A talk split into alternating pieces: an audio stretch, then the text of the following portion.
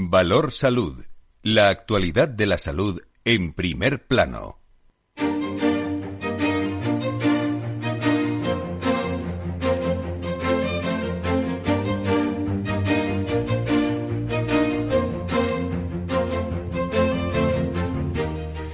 Muy buenos días, bienvenidos a todos ustedes. Eh, vamos a comenzar eh, nuestro tiempo de salud y sanidad con todos ustedes hablando de la Organización Mundial de la Salud y la Unión Europea que avisan, ¿eh?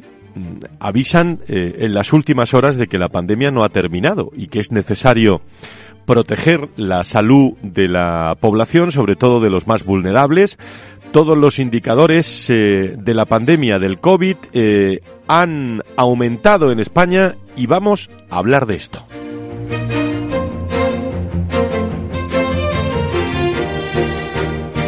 Valor Salud es un espacio de actualidad de la salud con todos sus protagonistas, personas y empresas. Con Francisco García Cabello.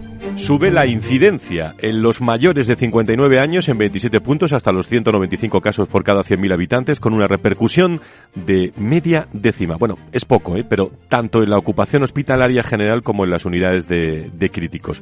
Los datos del Ministerio van de viernes en viernes. Hoy conoceremos más datos. Manejamos los últimos de la semana. Hay 587 pacientes más de COVID-19 ingresados en los hospitales de, de España, en total 3.303, de los cuales 174 están en la UCI a estas horas. El Comité de Emergencia de la OMS eh, para la pandemia ha celebrado también eh, una nueva reunión trimestral en las últimas horas para evaluar la situación mundial y analizar si el coronavirus sigue constituyendo una emergencia internacional en un momento de contagios y fallecimientos relativamente bajos. La decisión sobre si mantener o no la emergencia internacional podría no conocerse hasta los próximos días. La semana pasada se confirmaron en el mundo 3 millones de casos, la cifra más baja. El rápido incremento de los contagios de COVID en Alemania, por ejemplo, fagocitados por las variantes Omicron y que provocaron la pasada hora en julio en España, está empujando a los hospitales alemanes, por ejemplo, hasta el límite de su capacidad, según alertó el propio presidente de la Asociación de Hospitales Alemanes en las últimas horas. En este contexto, vuelve el debate sobre la obligatoriedad de las mascarillas en interiores. En varios países se lanza ya, en España también, la vacunación con la, la gripe, que es una noticia también. En todos los centros sanitarios ya se está vacunando de, gripe. Y también otro aspecto, cerrando el bloque de coronavirus, es que los aeropuertos, los aeropuertos españoles eliminan ya a partir de hoy de hoy viernes, a estas horas ya se han volado, lo han podido comprobar, las medidas de control sanitario de las personas procedentes de países no pertenecientes a la Unión Europea o con la consideración de países asociados ante la evolución de la pandemia y para favorecer la normalización de la movilidad internacional. Cabe resaltar que en la actualidad las medidas de control sanitario establecidas desde el inicio de la pandemia del COVID-19 están limitadas a las personas que proceden de, de estos países. En concreto, por aquello de, ubicarnos. El BOE informa que las medidas de limitación de la movilidad internacional deben aplicarse respetando los principios generales del derecho de la Unión, no debiendo ir más allá de lo estrictamente necesario para salvaguardar la salud pública y deben levantarse también cuando la situación epidemiológica, en particular en la hospitalaria, lo permita. De esta forma, esta resolución deja sin efecto la del 1 de abril del 2022, eh, relativa, lo recuerdo, a los controles sanitarios a realizar en los puntos de, España, porque las personas que lleguen, las que están llegando a nuestro país por vía aérea o marítima, desde distintos países podrán ser sometidas también a un control sanitario en el primer punto de entrada, que incluiría al menos la toma de temperatura, un control documental, en fin, y eh, lo que conocen todos ustedes, pero hoy eh, hoy eh, la noticia es que los aeropuertos españoles eliminan las medidas de las medidas de, de, control.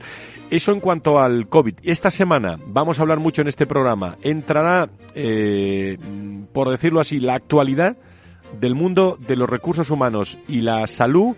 Eh, se darán cita en Madrid eh, por segundo año consecutivo el segundo Congreso de Recursos Humanos y Salud desde la organización, desde ASPE, desde la patronal, eh, distintas instituciones con un, con un lema mucho esfuerzo por reunir el martes también a profesionales del mundo de, la salud y los recursos humanos, nuevos retos y oportunidades en el sector salud ante el empleo. Un encuentro con más de 35 ponentes de, de nivel de dos sectores que, que, van a aglutinar, amigos y amigas, el interés de muchos profesionales ante la escasez de, de perfiles y cierto talento en el sector, especialmente en especialidades de enfermería. El martes 25 eh, yo diría que prácticamente última oportunidad. Esta mañana de, poder estar a través de, de, ASPE, de la patronal, le pueden, eh, le pueden también informar. Luego lo vamos, lo vamos a recordar todo, todo esto. Y nos vamos a acercar, nos estás esperando ya Ofelia de, de Lorenzo, a, a, un, lugar, eh,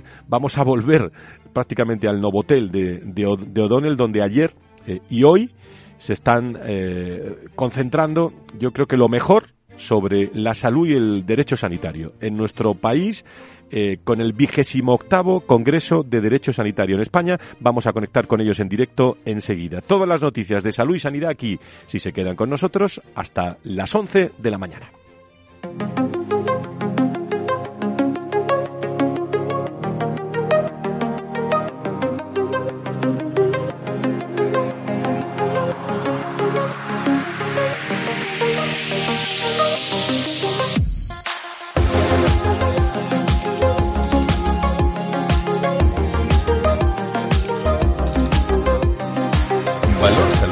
Es un espacio de actualidad de la salud con todos sus protagonistas, personas y empresas. Con Francisco García Cabello.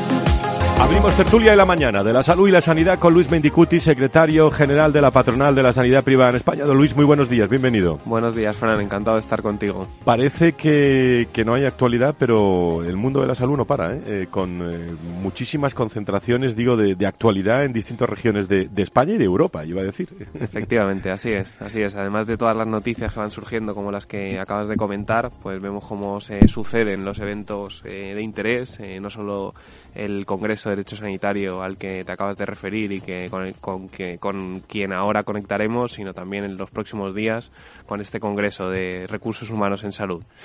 Muchas gracias, Luis. Eh, saludo a Nacho Nieto, experto en políticas sanitarias, consejero de salud de La Rioja. Don Nacho, muy buenos días. Buenos días, Fran. Buenos días a todos. Bueno, pues eh, el mundo de, de, la salud, el tema que hemos contado de, de los, eh, de los transportes, yo creo que es una bocanada de, de aire fresco también, porque ya no tiene que estar uno pendiente de, muchos temas. Parece, hombre, no se arrincona el COVID, que está ahí, pero es, una, es un aspecto psicológico importante, ¿no? Sí, mm, yo la verdad cuando lo, cuando lo vi publicado en el boletín, que ya se, se quitaban esos, esos controles, da la sensación de, de esa vuelta a la normalidad, ¿no? Tan, tan anunciada y tan deseada por todos, aunque no sepamos muy bien cuál es esa esa normalidad del todo, ¿no? Porque desde luego es una normalidad diferente. Pero no hay duda que, que es un paso más, que es un paso importante y que supone un reconocimiento que hemos de creer que se basa en datos objetivos y técnicos para poderlo hacer. Lo tenemos, lo tenemos que entender así y por tanto es un paso más en esa tranquilidad que debemos ir teniendo todos, sumada a esa otra de que aunque aumenten los casos de COVID, que está ahí y que yo creo que es que eh, no lo vamos a ver marcharse, por lo menos algunos. Eh, desde luego, eh, tenemos que vivir con él y que se está convirtiendo en algo más normal, como otras enfermedades que siempre se llevan a alguien, desgraciadamente, pero que a la mayoría afectan o poco o muy poco, por suerte. Antonio Burgueño es, eh, bueno, contertulio de este programa desde hace ocho años y de todo el proyecto Venturi y, es un, conoce muy bien los detalles de, todo el mundo de la salud y la sanidad y, hablamos, que lo sepan los oyentes, hablamos eh, habitualmente durante la semana eh, porque es una de las personas que está inquieta por el mundo de la salud y la sanidad, lo que ocurre de verdad en el mundo de la salud y sanidad y es una suerte tenerlo con nosotros. Don Antonio, muy buenos días, bienvenido. Pues para una bonita la voy a grabar. Eh, bueno, se queda grabada. La voy a grabar, no, ya están grabadas. Ya está grabada. ya queda grabada, la voy a extraer ese trozo. ¿Cómo ha ido la semana, don Antonio?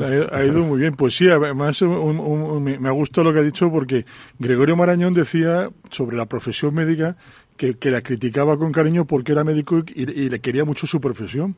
Yo llevo toda mi vida trabajando en la sanidad, la quiero mucho y me permito criticarla porque la quiero mucho y quiero que mejore, ¿no?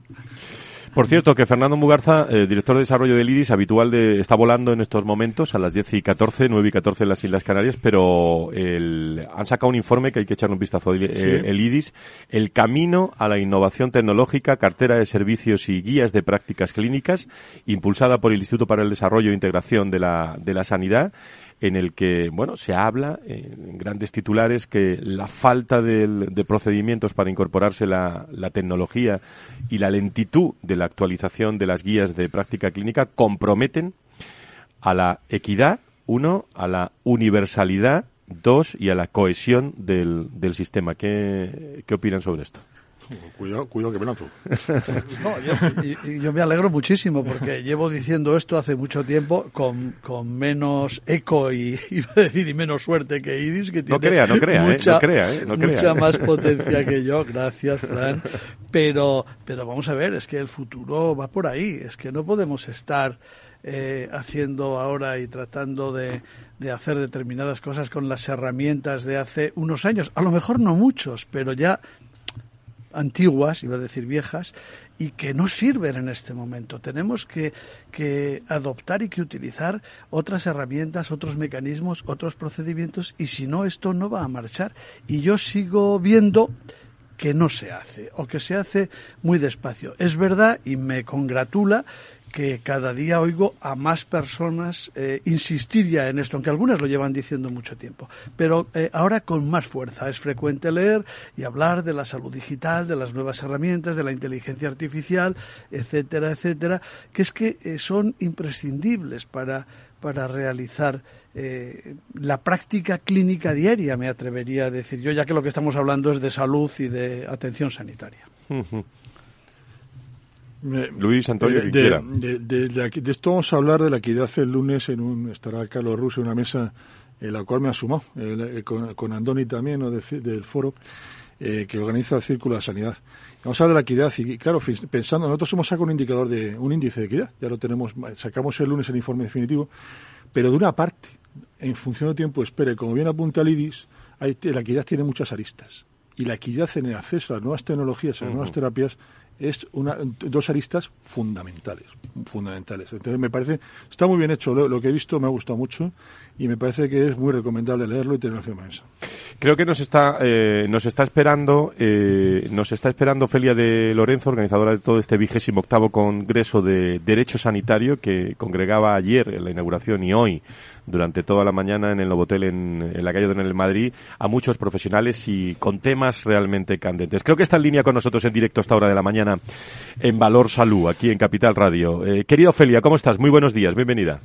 Muy buenos días, muchísimas gracias. Bueno, ¿qué retos habéis tenido? Que mm, iba a decir conclusiones, no, porque todavía tenéis la mañana, pero ¿cómo, cómo se ha abierto este congreso? ¿Qué temas lleváis? Cuéntanos a todos los oyentes de, del mundo de la salud. Pues, efectivamente, es nuestro vigésimo octavo Congreso Nacional de Derecho Sanitario y la verdad es que la acogida está siendo eh, maravillosa, por, no solamente por el programa que llevamos, porque tenemos eh, 100 ponentes de altísimo nivel, sino también porque es la primera vez que contamos con casi todos los consejos sanitarios. Está presente médicos, farmacéuticos, dentistas, veterinarios y podólogos. Nos faltan los enfermeros, eh, pero coincide con su edición congresual, con un proceso electoral. O sea, lamentablemente no han podido acudir pero yo creo que fundamentalmente también es que se celebra nuevamente de forma presencial, por eso las expectativas son muy altas, la oportunidad de volver a compartir experiencias entre compañeros y profesionales sanitarios.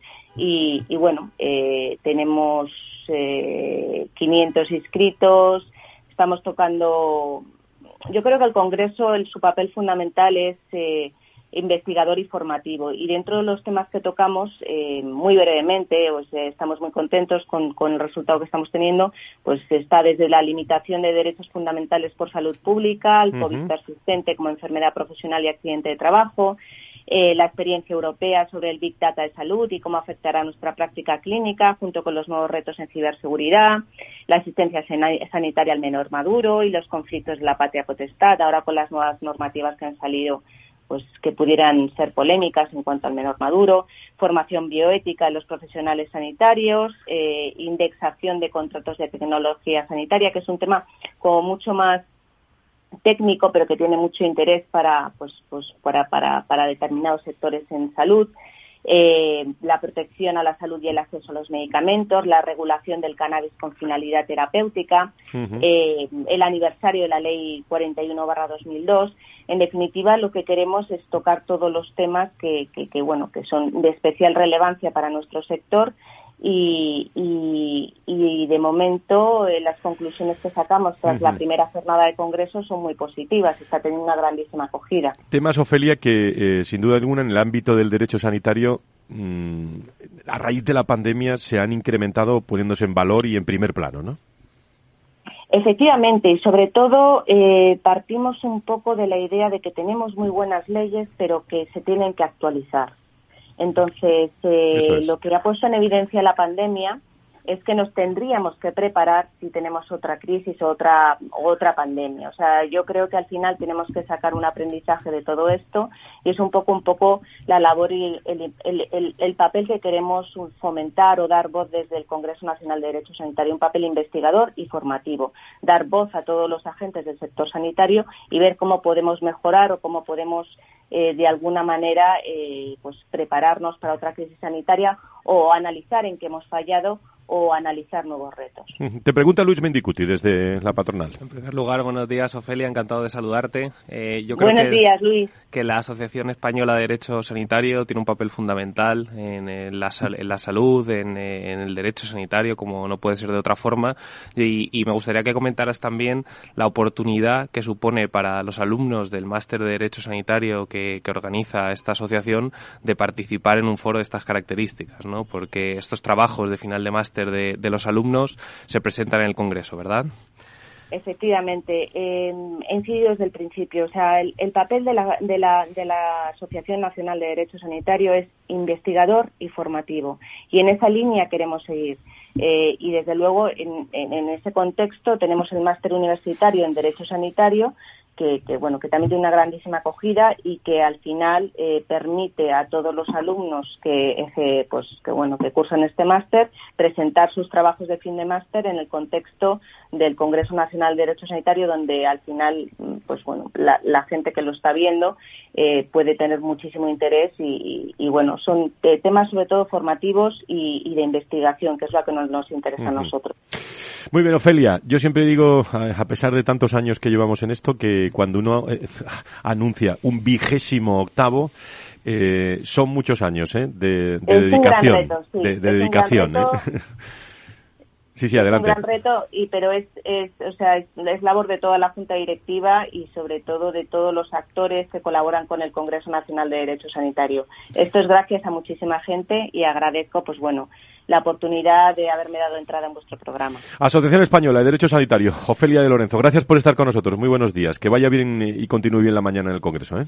Muchas gracias, muchas gracias, muy amables. Gracias. Mm, eh, más cosas que quieran decir porque tenemos un dos tres minutos. Eh, vamos a hacer una pausa y luego vamos a hablar del Día Internacional del Cáncer de Mama que fue el miércoles si no me equivoco y luego hablamos también del mundo de los recursos humanos y la salud. El martes gran cita en la en la COE y, el lunes sacan ustedes eh, datos, Antonio, de datos relevantes que usted siempre adelanta en este programa, ya lo adelantó. ¿eh? Sí, hemos sacado, hemos sacado un primer avance, eh, donde hemos visto un poco el, índice de, equidad del sistema sanitario en función de los tiempos de espera, que yo creo que es lo que más vive el ciudadano, ¿no?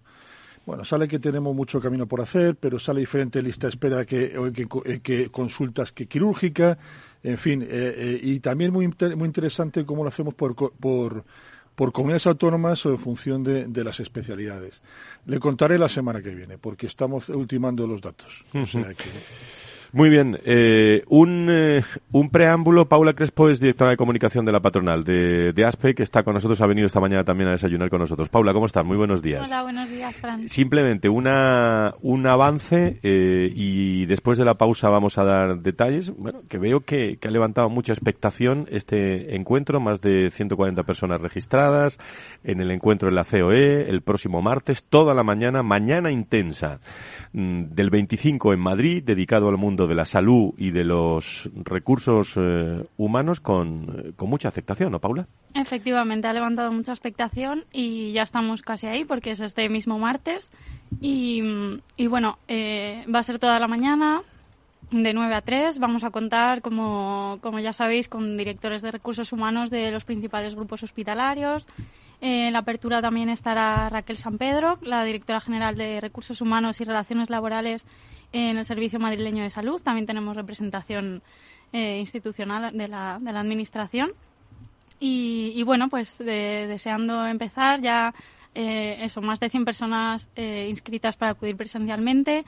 También, también muchas de forma telemática. Los que no puedan acudir tienen esa opción. Y nada, y ellos esperamos el martes. Oye, por cierto, si alguien nos está escuchando en el coche y tal, el sector o el- en los podcasts y, y- y pregunta, ¿estoy a tiempo de, de acudir? ¿Qué tiene que hacer? ¿Se va a ASPE Sí. o se va al foro? ¿Se va al- Eh, bueno, eh, se pueden se pueden todavía inscribir, eso tanto telemáticamente como presencialmente, pero pero ya ya, ya estamos casi ahí ahí, ya es, es la última oportunidad. ¿Nacho Nieto y Antonio Burgueño se han registrado ya o no? O- No, no, pero, pero, pero voy a irme a registrar. Pero pueden ir, pueden ir. pero he, he comprometido mi palabra que estaré allí. O Sí, sí, que- sí, sí. Además es que me, me apetece mucho. Nacho sí, se, tema- Nacho sí se ha registrado, ¿eh? pero, pero no, no, no voy a ir por presión que también. Eh, voy a ir porque me parece un tema fundamental. Y usted conoce importante. bien, Antonio. Sí, no, no, pero es un tema que siempre se está aprendiendo porque es un tema complejo, las personas somos complejas, los, los grupos humanos somos complejos, las organizaciones son complejas y siempre hay que estar con la oreja puesta aprendiendo mucho y además hay un elenco de gente donde se puede saludar a la gente muy interesante, de paso. Y, y- y va a haber, Luis, eh, personas, eh, bueno, que no se prodigan mucho. Eh, va a haber personas del ministerio, en fin, va a haber eh, un- una convocatoria interesante. Efectivamente, tenemos la oportunidad en esta ocasión de contar con la directora general de ordenación profesional del Ministerio de Sanidad, que como todos sabemos es la máxima autoridad. Es como la gran directora de recursos humanos. ¿no? Efectivamente. y quien tiene el, el- además el reto de coordinar a todos los recursos humanos, de, a todos los directores de recursos humanos a su vez de las comunidades autónomas, ¿no? lo cual es un grandísimo reto. ¿no? Pues el 25, luego damos detalles, después de la pausa también de con Paula Crespo, con Luis Mendicute desde APES, que están aquí con nosotros en, eh, en directo y hablamos del, eh, del cáncer y muchas cosas más que nos eh, que tenemos en, el guion y que siempre nos dan eh, nos da tiempo a reflexionar con agradecimiento también a todas las personas eh, que nos siguen cada vez más en este tertulia de salud y sanidad en, en la radio. Volvemos enseguida.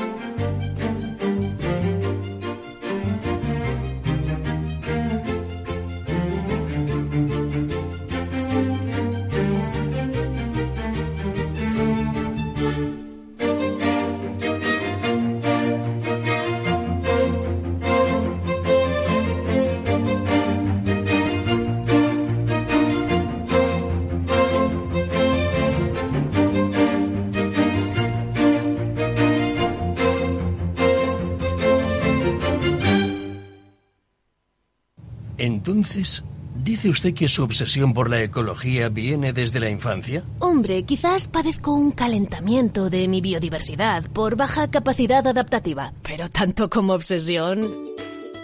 Es hora de sacar a ese inversor ecologista que llevas dentro. En Renta 4 Banco, seas el tipo de inversor que seas, tenemos un curso para ti. Entra en r4.com e inscríbete a uno de nuestros 300 cursos gratuitos de inversión. Renta 4 Banco. ¿Quieres más?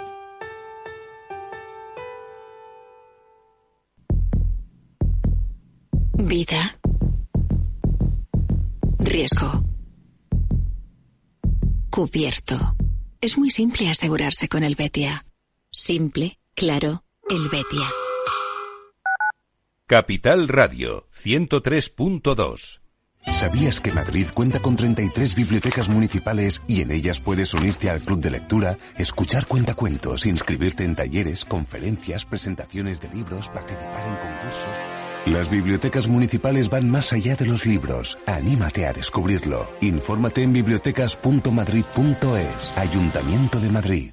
Escuchas un podcast mientras te comes un yogur. Te tomas la última cucharada y reciclas el envase de plástico en el cubo amarillo para que se convierta en el altavoz de alguien que escucha un podcast mientras se come. En la economía circular, recicla siempre los envases de plástico de yogur en el contenedor amarillo para que el mundo no deje de girar. Ecoembes. Cuidar Madrid es sencillo entre todos. Ayuntamiento de Madrid. Nos gusta que las personas tengan opinión propia. Quienes aquí hablan también expresan su propia opinión. No representan la opinión de Capital Radio.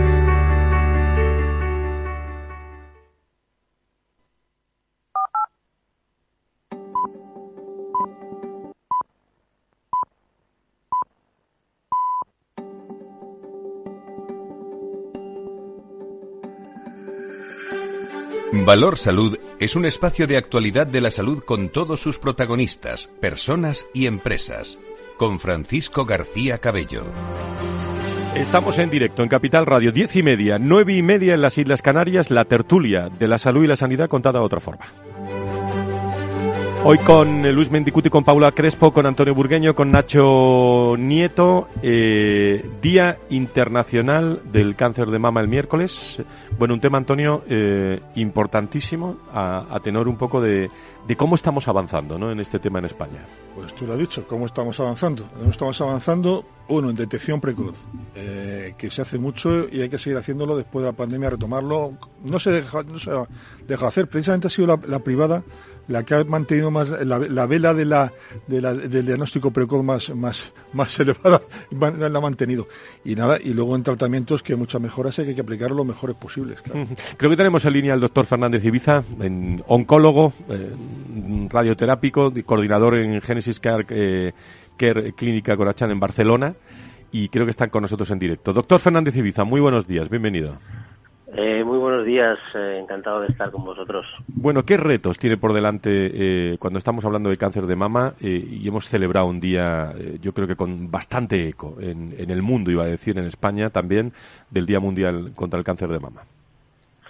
Bueno, retos, si cabe, mejorar la, lo que sería la, la supervivencia, que yo creo que estamos en los datos actualmente muy buenos, teniendo en cuenta que eh, nueve de cada diez pacientes diagnosticados de cáncer de mama eh, se curan, ¿no? O incluso en algunos casos estamos hablando de, pues, eh, cronificar un poquito la enfermedad, ¿no? En algunos casos agresivos estamos hablando, porque por suerte, pues la mayoría de los casos se diagnostican gracias a la detección precoz eh, que es lo que estáis hablando hace un momentito, eh, y en ese sentido se, se diagnostican en fases muy avanzadas, muy, muy iniciales, perdón, y, eso implica una, una alta supervivencia. Mm, la cuestión es, podríamos dar muchos datos técnicos ¿eh? que tenemos de, de, todo este día, pero se estima que el 30% de los, de los pacientes diagnosticados inicialmente en estadios eh, más tempranos, doctor, y localizados, ¿podrán desarrollar metástasis con el tiempo? ¿Esto nos señala que todavía queda mucho por hacer? Sí, aquí lo importante sería detectar, ¿no? Detectar eh, en estas en estos momentos de diagnóstico qué pacientes son estos eh, que tengan más susceptibilidad de, precisamente desarrollar estas metástasis al cabo del tiempo, ¿no?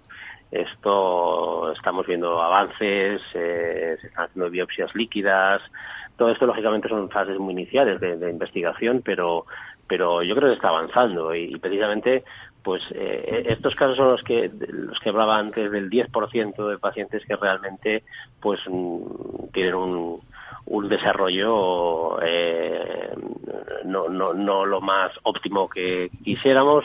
Son pacientes que desarrollan, que tienen una enfermedad un poquito más larga, desarrollando fases de metástasis y que al final pues tienes que ir haciendo tratamientos. En estadios 1, 2 y 3, ¿no? Aproximadamente, ¿no? Eh, correcto, correcto, sí. Bueno, preguntas. No sé si Antonio Burgueño, Nacho Nieto, Luis Bendicuti, eh, Pablo ¿quiere alguna pregunta para el doctor eh, esta mañana? No, eh, casi hacer un comentario a lo que está diciendo, que obviamente tiene mucha razón, indiscutiblemente. ¿no? El, reto está en la supervivencia, que como le está diciendo, y por tanto la gestión de esa supervivencia ¿no? y, y las consecuencias que puede tener de recidivas, si existe metástasis, ¿no, doctor? Por supuesto, por supuesto, claro. Teniendo en cuenta que la mayoría de los pacientes van a ser largas supervivientes, aquí lo importante eh, es que tengan una, buena calidad de vida, ¿no? Eh, y en ese sentido, pues minimizar los efectos secundarios de los tratamientos, tanto las quimioterapias, la radioterapia, incluso los tratamientos quirúrgicos, ¿no? cada vez también están, estamos viendo que vamos a, ser menos invasivos, ¿no? En, todo este, en todo este sentido. Y una, y una, pregunta más directa, doctor, eh, más directa, más concreta. Eh, medicina personalizada, genómica, ¿cómo está con el cáncer de mama? ¿Está muy avanzado? ¿Está en investigación? Está en investigación, pero como todo esto también yo creo que, está tardando en, llegar aquí aquí a España, ¿no? Y, luego también lógicamente como pues eh, estamos hablando del sistema público en el que tienen que, cubrir todas estas todos estos recursos, pues está costando. Pero bueno, se está avanzando, se está avanzando mucho, la verdad. ¿Alguna pregunta más para el doctor, Nacho? Yo quería, eh, buenos días, doctor, eh, eh, hacer un, es un comentario pregunta, ¿no? yo creo que la que con el cáncer de mama, donde se inició la prevención hace ya muchos años, quizá fue de, las primeras, de los primeros programas de prevención de cáncer que se llevaron a cabo en España y además bastante extendido, sobre todo en algunas regiones, unido también a un apoyo casi ciudadano a la investigación sobre cáncer de mama, que eso, aunque no hayamos llegado a las cotas que nos hubiese eh, gustado estar en este momento, que sí que ha supuesto eh, un apoyo importante y que son los puntos de partida, evidentemente, de la situación en la que ahora se encuentra esta, esta enfermedad. Quería hacer una pregunta al doctor. Buenos días. Eh, al hilo de lo que comentaba anteriormente Antonio Burgueño, ¿cuál ha sido el impacto de la pandemia tanto en la prevención como en el tratamiento de este tipo de enfermedades? Bueno, yo, creo que la respuesta ha sido a nivel público y privado, eh, a nivel del cáncer, bastante bastante buena y rápida, ¿no? Es verdad que en un principio todo esto pues a todo el mundo nos cogió por sorpresa, lógicamente, y, desgraciadamente pues hubo casos que, que bueno, pues que se, se, alargó, se alargó el, diagnóstico, con lo que al final pues en estos pocos casos en los que el, tumor es agresivo, pues desgraciadamente te encuentras en fases más avanzadas, ¿no? Y eso, eso sí que son casos puntuales. Pero yo, yo bueno, yo, yo que estoy en, la, en privada, pues también tengo que decir que a nivel privado, pues eh, hubo mucho apoyo de, al sistema público y, nosotros no dejamos de trabajar en ningún momento. Tuvimos que organizarnos en ese momento de una manera muy rápida y, poder ofrecer eh, el servicio a los pacientes para que siguieran tratándose igualmente, como, pues claro, el cáncer no, no paraba. Ustedes lo saben bien desde Genesis Care, ¿no? Desde la tecnología, desde los tratamientos innovadores que están desarrollando, doctor. Sí, bueno, nosotros formamos parte de, esta red de, centros. Bueno, es una, es una empresa australiana que tiene pues más de unos 350 centros en, por todo el mundo, ¿no? En, Australia, en Inglaterra, en España somos 17 centros y en Estados Unidos pues unos, unos 300. En Estados Unidos hay muchos centros, ¿no? Entonces, ese, eh, eh, es que eres un poco el número uno a nivel de oncología radioterápica, eh, a nivel de tratamientos avanzados tecnológicos y, y, nosotros pues aquí estamos ofreciendo digamos los las mejores eh, tratamientos a nivel de precisión, eh, incluso pues estamos a raíz de la pandemia también a raíz de la pandemia pudimos eh, poner en marcha eh, tratamientos ultra, lo que llamamos ultra hipofraccionamiento, que son tratamientos muy cortos cuando no hace mucho tiempo estamos hablando de, de 25 sesiones en, cáncer de mama, radioterapia, 25 sesiones, luego pasaron a 15 y con la pandemia se aceleraba a 5. Esto actualmente lo estamos haciendo, llevamos más de 1.500 pacientes tratadas con 5 sesiones observando los resultados excelentes. ¿no? Por último, en 20 segundos, 30 segundos, un consejo, doctor, para cuando hablamos de prevención, si tiene bien, a esta hora, eh, después de celebrar este Día Internacional del Cáncer de Mama. Pues muy importante que las pacientes vayan al ginecólogo, lógicamente. Eh, la autoexploración mamaria también es importante y, sobre todo mm, básico que, hagan pues el, la detección, el screening de mamografía que está que está establecido a partir de los eh, bueno incluso se está hablando de que a partir de, de adelantado a los 45 años. Actualmente es a los 50 años eh, mamografía cada dos años o, incluso anual, ¿eh? también junto con la, con la ecografía que se debería también adaptar. ¿no? Muy bien, doctor Fernández Ibiza, eh, oncólogo, radioterápico, coordinador de Genesis Clínica Rugachan en Barcelona. Desde Madrid, un saludo a Barcelona. Muy buenos días, bienvenido. Muy buenos días. Muchas gracias.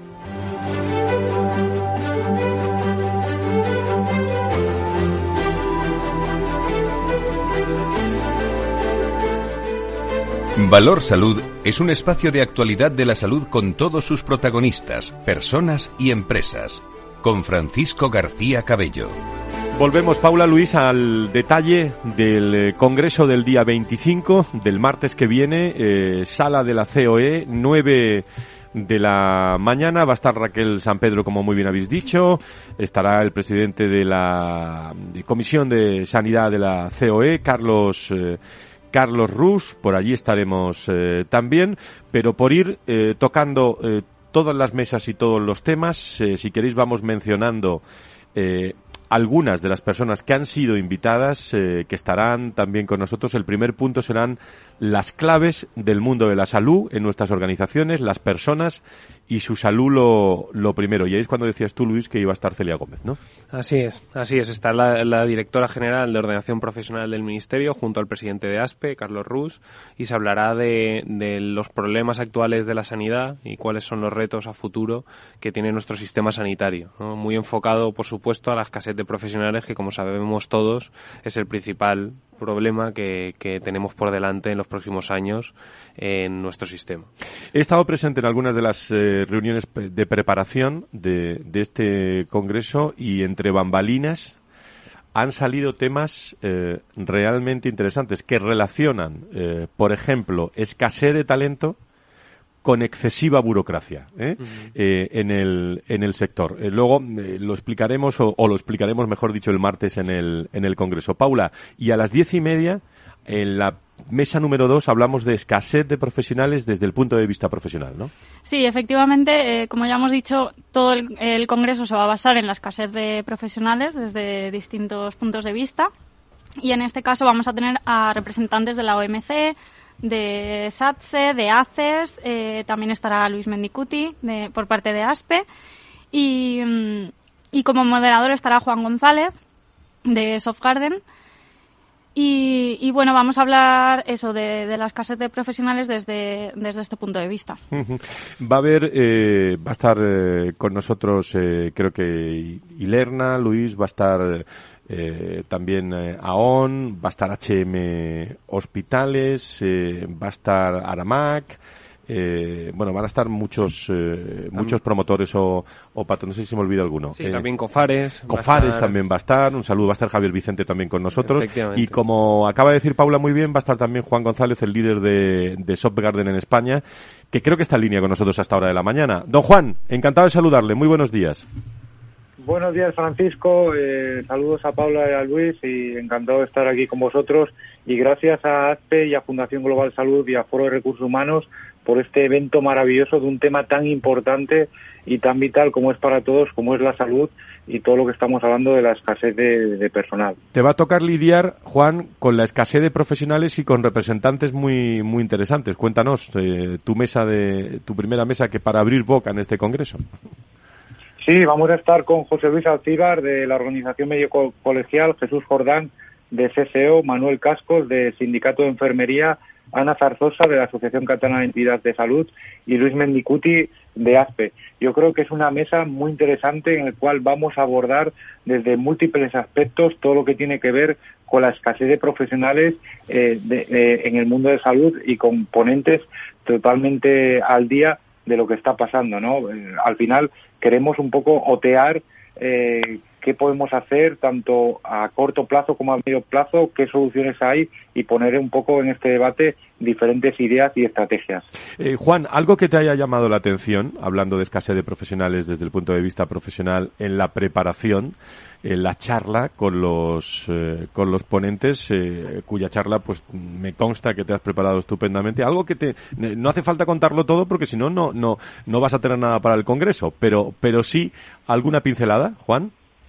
Bueno, a mí me ha llamado la atención eh, el hecho de que ya sabemos la escasez de, talento que hay, ¿no? Debido a X variables, pero sobre todo eh, el hecho de que la marca empleadora del sector salud se haya deteriorado muy rápidamente y bueno, es algo que en Softgarden eh, ya hemos visto en otros mercados y que esperamos que gracias a esta mesa podamos eh, dar soluciones para que esa marca empleadora, esa atracción de talento eh, suba y consigamos que muchas personas se suban al sector de salud, que es importantísimo para nuestra economía y nuestra salud. Garden, por último, muy, muy de origen alemán, ¿no, Juan? Sí, somos una empresa de origen alemán, líder en todo lo que tiene que ver de tecnología para el talento en Alemania y otros países como Austria, eh, Suiza y ahora desde hace poco estamos eh, en España y también en Francia y en Polonia y, la verdad es que estamos eh, ilusionados con este evento porque creemos que la tecnología, de lo mismo que habéis dicho anteriormente, todo lo que se está avanzando en, la solución de enfermedades, como comentaba el doctor anterior de Corachan del cáncer de mama y, de mama y demás, creemos que también la tecnología tiene su papel para ayudar a paliar estas clases de profesionales y seguro que en esta mesa van a salir ideas y estrategias que se pueden implementar y ya.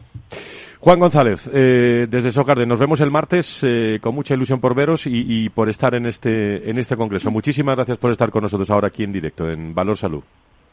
A ti y a todos los organizadores de este evento, que estoy convencido, Francisco, eh, que ya lo he comentado Paula, va a ser un éxito. Además que gracias a esta maldita pandemia, podemos estar todos presencialmente y animo a todos los que estén aquí Eso es a que todavía quedan plazas, todavía quedan algunas plazas, ¿verdad? Muy bien.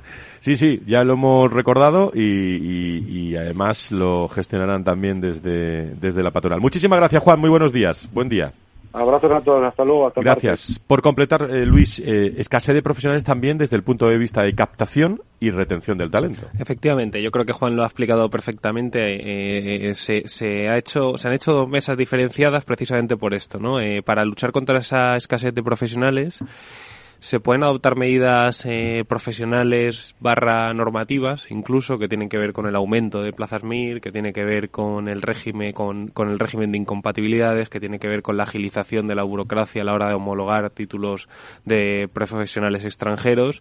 Y, y todas estas cuestiones son, digamos, ajenas a las propias organizaciones. Sin embargo, las organizaciones en esta segunda mesa, y se hablará de ello, también tienen mucho más que, o sea, mucho que hacer en esta retención, en esta captación del talento. Eh, estamos hablando de employer branding, estamos hablando de, digamos, de, reconocimiento de la propia marca, de carrera profesional, de flexibilidad, de conciliación, cosas que las empresas pueden, eh, pueden, digamos, eh, organizar internamente y que, y que hace más atractivo el trabajar en sus organizaciones. Me parece súper interesante, porque estás contando que por una parte dice hay, hay quien tiene que ponernos el escenario de, de campo de juego y luego hay que jugar el partido y, que juega el partido y tiene que decir que el jugador se quede, eh, tiene un, un, unos retos diferentes a que, bueno, me parece súper interesante.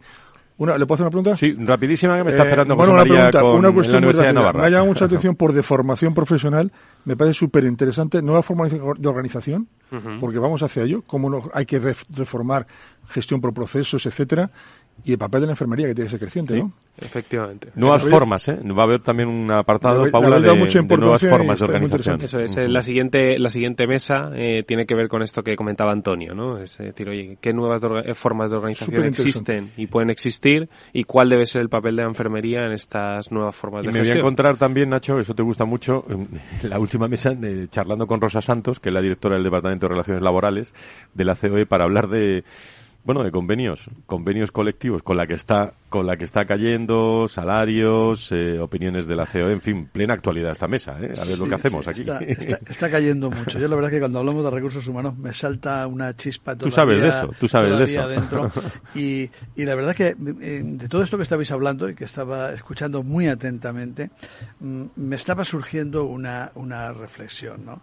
No digo tanto en el ámbito privado, pero en el ámbito público eh, le falta también en este momento a las organizaciones actualizarse, estar, estar en línea eh, de cómo tienen que, mm, iba a decir seleccionar, aunque suene muy mal, a sus profesionales, porque lo tienen que hacer. Pero sobre todo hay una segunda parte y es que eh, también eh, esos profesionales necesitan hoy estar dotados de unas capacidades que hasta ahora no les eran exigibles porque en muchos casos ni siquiera era, era posible tenerlas. Esa parte tiene que ser muy, muy importante a la hora de, de plantear este tema. Luego ya sabes que yo hace mucho tiempo creo que el régimen jurídico del personal del sistema sanitario tenía que cambiar, pero vamos a dejarlo, aunque no es el momento, me parece, de hablar de esas cosas. Y además que todo, todo eh, eh, redunda en el servicio, en el, en el paciente al final, ¿no? Eh, que es en el servicio que reciba el paciente, que aquí no hay otra. Estamos jugando con eso y a eso, y no hay otra. Hoy ha salido, no sé qué opináis, ha salido el monitor de reputación sanitaria, publicado este martes, Merco, centros públicos, ¿no? menciono los cinco primeros, ¿no? Hospital Universidad de La Paz, Hospital Clínic de Barcelona, Hospital General Universitario Gregorio Marañón, Hospital Universitario 12 de Octubre y Hospital Universitario mm, Valle de Brón de, Barcelona también. Esos son los cinco en lo público y en lo privado. Eh, la Clínica Universidad de Navarra en primer lugar, el Hospital Universitario Quirón Salud en segundo lugar, Hospital Universitario HM San Chinarro, Hospital Universitario Sanitas La Zarzuela y Centro Médico Tecnon Quirón Salud en quinto en quinto lugar. Digo por no mencionar los los cinco. ¿Algún comentario sobre sobre esto? Que Madrid eh, está muy bien dotada de centros y de profesionales sanitarios. Los centros no son buenos si no tienen buenos profesionales y buenas técnicas, pero bueno, eh, que, que estamos en una carrera que hay que continuar. Son los mejores, son los mejores en este momento. Todas las valoraciones son relativas, es uno en función de otros y que tenemos que seguir sin parar en esa carrera de mejora que hay muchas opciones. Nuestro compañero José María Sánchez está hablando con la mm, eh, responsable, directora de reputación de la Clínica Universidad de Navarra, que es la, primera posición en, el, en el primado. Vamos a ver la, charla que mantuvo con ella. Muy buenos días, eh, Dolores Marco, eh, directora de reputación de la Clínica Universidad de Navarra. ¿Qué tal? Muy buenos días, José María. Encantada de estar con todos vosotros pues le agradecemos mucho que nos esté atendiendo, sobre todo porque este martes eh, se ha publicado el monitor de reputación sanitaria y por eso queremos hablar con usted. ¿Qué es lo que nos dice este informe? El, monitor de reputación sanitaria es un informe que se hace de manera anual, eh, lo elabora Merco y lo que hace es trazar un mapa de cómo ve la sanidad una serie de públicos objetivos, todos ellos agentes de, la sanidad. Eh, mm, como ven el mapa sanitario español y la percepción que tiene cada uno de ellos. En estos públicos objetivos hay desde asociaciones de pacientes hasta periodistas, pasando por toda la comunidad científica y médicos de los propios hospitales. ¿Qué utilidad eh, tiene este monitor de reputación sanitaria para los pacientes y, en cierto modo, también para los propios profesionales de la sanidad? Pues, eh, mira, yo te puedo hablar como. Yo creo que para los pacientes es una herramienta eh, muy útil a la hora de poder detectar cuáles son aquellos eh, hospitales que tienen una especialidad o, que están o que destacan especialmente por una determinada área médica, un determinado área clínica, bien sea la oncología, bien sea la cirugía cardíaca. Y eh, en realidad lo que traslada la reputación de el saber que te estás dirigiendo a un hospital con, con una reputación sólida es la solvencia de tanto del equipo médico como de los procesos asistenciales como de la cartera de tratamientos que te puede ofrecer porque el, monitor se elabora partiendo de una serie de indicadores clínicos. Y de cara a los profesionales es una herramienta de mejora. Nos permite detectar gaps y, puntos de mejora para poder eh, mejorar nuestros procesos y aún incrementar la calidad del servicio que damos a nuestros pacientes. En ese sentido, Clínica Universidad de Navarra, según el último monitor de represión sanitaria, y también el Hospital La Paz, eh, ustedes en la parte eh, privada, La Paz en la parte pública, son los que alcanzan la máxima puntuación, 10.000 puntos. ¿Cómo valoran estos datos y también la evolución de los últimos años?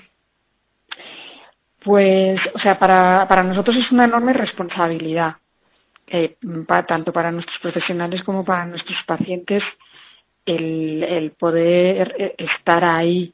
Llevamos ocho años siendo el hospital privado con mayor reputación de, de España y, no tiene otro secreto que el, trabajo bien hecho que hacen un equipo muy compacto de profesionales muy comprometidos con la clínica, eh, tanto aquellos que trabajan de cara al público como, como los que trabajan, digamos, en la trastienda del hospital.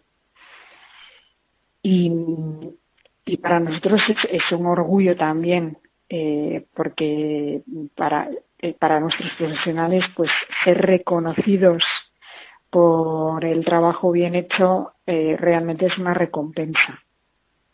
Y, así es como lo vivimos en, en la clínica. Pues lo que queda por nuestra parte es felicitar a la Clínica Universidad de Navarra por estos buenos resultados, desear que sigan eh, por esta senda de calidad y que tanto los pacientes como profesionales, que a fin de cuentas son los protagonistas de la sanidad, eh, puedan, como dicen ustedes, eh, servirse de esta herramienta y mejorar. Muchísimas gracias, Dolores. Pues muchísimas gracias a vosotros por haber cantado con nosotros.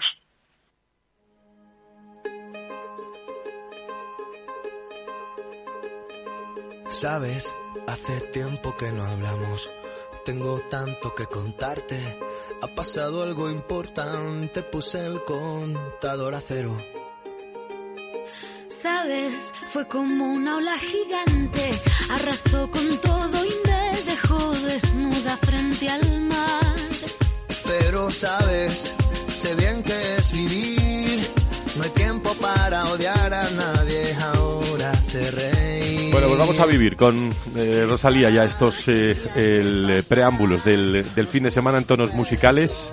Eh, recuerdo, el próximo viernes, eh, el próximo viernes 28, eh, escucharán ustedes los sonidos de, de la entrega de los premios INDEF en la Federación de Fútbol de, España. Haremos el, el jueves por la tarde el programa allí con muchos invitados. Estará Aspe, estarán muchísimos invitados del, del mundo de las enfermedades poco frecuentes. Eh, con el bueno de Jesús Ignacio Meco, que estará con nosotros allí también, y, vamos a grabar un, un, programa que lo escucharán el próximo viernes en, eh, prácticamente, prácticamente en directo, ¿eh? desde, desde la Federación de, de Fútbol de, de, España, donde vamos a ver muchos invitados y por la tarde-noche la entrega, la entrega de esos, de esos premios. Antonio Burgueño, ¿algo más que añadir? Pues nada, que tenemos semana intensa. El, lunes estamos con don Carlos Ruz también hablando de equidad. El martes estaremos atentos a lo que nos cuente de recursos humanos, saludando amigos. Y sigue como sigue. Me alegra mucho saludarle. Muy buenos días. Y verle eh, también. Igualmente, un placer siempre. No hay tiempo Nacho Nieto, experto en políticas sanitarias. Como siempre, un placer tenerle con nosotros. Gracias. Muchas gracias y encantado de, estar este ratito hablando de sanidad y de salud. Gracias.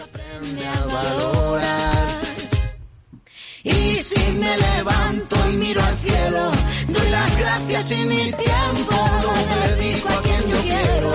Lo que no me aporte lejos, Paula, muchísimas gracias por estar con nosotros. Detalles del eh, Congreso el próximo martes y, por supuesto, tanto aquí el, próximo viernes, allí en la Federación hablaremos de este Congreso, en el Foro de Recursos Humanos. El, lunes, por cierto, en Recursos Humanos aquí en Capital Radio, en el Foro de Recursos Humanos, entrevistaré también a, distintas personas de, del mundo de, de recursos humanos del sector salud para recordar este, este congreso y, recuerdo también que si alguien quiere acudir, puede acudir a la página de, la patronal donde se puede registrar, ¿no, Paula? Sí, exactamente. Y nos vemos el martes sobre las 9 de la mañana para, para el Congreso, para esta jornada redonda. Muchísimas gracias por estar con nosotros. Buen trabajo desde la patronal de este Congreso. Luis, ¿algo más que, que añadir? Que te vas ahora a la al, eh, al Congreso, al vigésimo octavo Congreso de Derecho Sanitario, ¿no? Congreso, eso es, eso es. Nos veremos el martes y también gracias a Foro Recursos Humanos como coorganizador de este Congreso que, de Recursos Humanos que celebraremos el martes.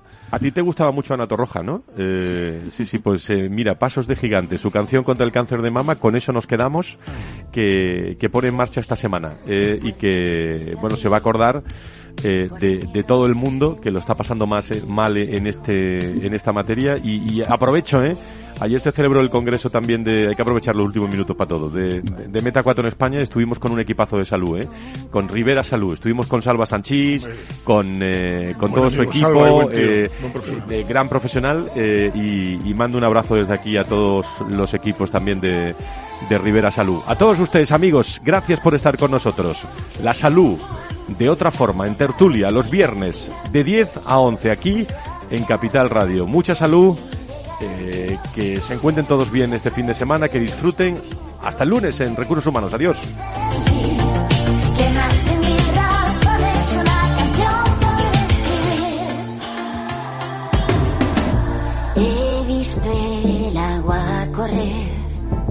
los rincones con más luz que he imaginado.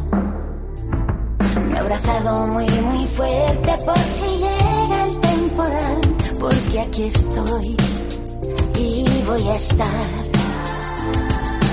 Tengo una maleta llena de recuerdos, tengo la esperanza.